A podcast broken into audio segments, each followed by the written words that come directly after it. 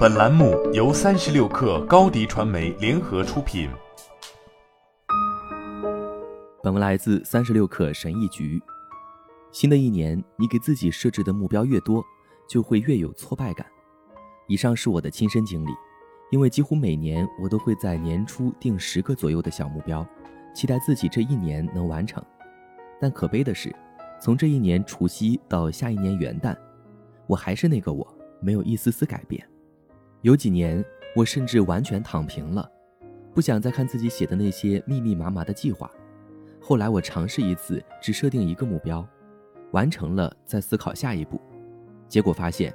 这样效果要好得多。然而，即使如此，真正的游戏也不是这么玩的。那些执行力强、善于完成计划的人，其实根本不用目标这个概念来规定自己，他们用的是完全不同的概念——主题。其实，设置主题是一种更轻松的、人性化的改进方法。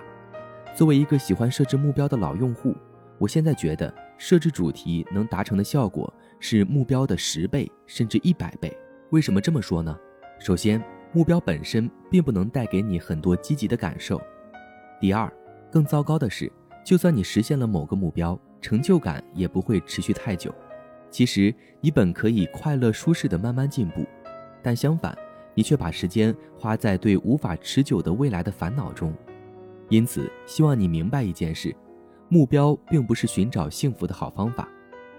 这就要说说主题的好处了。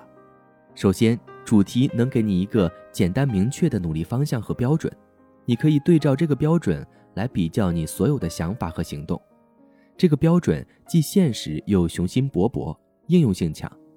每当你面临挑战时，只需要这么问自己：这符合我的主题吗？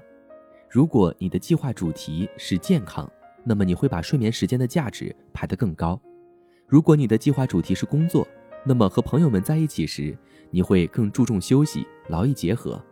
在任何情况下，正确的选择都会让你的计划变得清晰。它就像一个指南针，为你指明着正确的方向。第二，主题既不担心明天，也不关心昨天发生了什么。在这里，最重要的是你今天做什么。主题可以让你在完成任务时不再患得患失，而是能用轻松的心态面对。此时，你对自己的评价仅仅基于行为，而不是自己的成就。比如，在二零二一年，我给自己设置的主题是分清主次，我想把重点放在我真正关心的人和项目上，放下一些无关紧要的担忧。虽然这一年中的大部分时间我都在挣扎着，尤其是在工作上，我的收入比前年减少了一半，但一路走来，我的主题让我淡定了下来。它让我对自己的选择充满信心，并且帮助我保持冷静，因为我知道我实现了自己的主题，分清主次。每次遇到艰难的抉择，我都能做出正确的选择。虽然有些选择让我并不舒服，但我明白这是必要的。就是这一路的提醒，让我成功的出版了第一本书。虽然我在写作这条路上走了七年，但只有2021年对我来说是最好的。这就是主题的力量。话说回来，什么是好的主题呢？怎样给自己设置主题呢？首先，你的主题应该是能引导你度过这一年的词汇。这个词别太复杂，否则当你需要的时候，它可能没法第一时间出现在你脑海里。其次，我发现最好的主题词应该既能当动词，又能当名词，比如爱、平衡、专注、行动、分享、工作。如果你想为二零二二年选择一个主题词，除了以上两点经验，你还需要问自己一个简单的问题：基于二零二一年发生的事，我现在最需要的主题是什么？就我个人而言，二零二一年我计划做职业生涯转型，从写散文到写书，一切都得从头开始，对我来说就是漫长而艰难的一年，但它为下一年奠定了基础。所以在制定新主题词时，我会考虑这一点。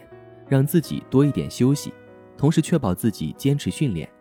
于是我把2022年的主题词定成了快乐。在新的一年，我会写我喜欢的书，也希望他们会给别人带来快乐。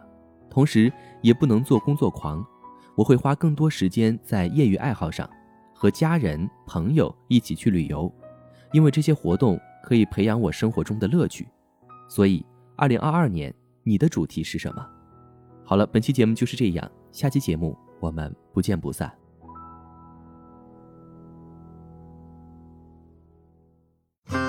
热烈祝贺高迪传媒和 Top One 突破润滑油再度达成新媒体整合营销全案合作，共启汽车后市场数字营销新征程。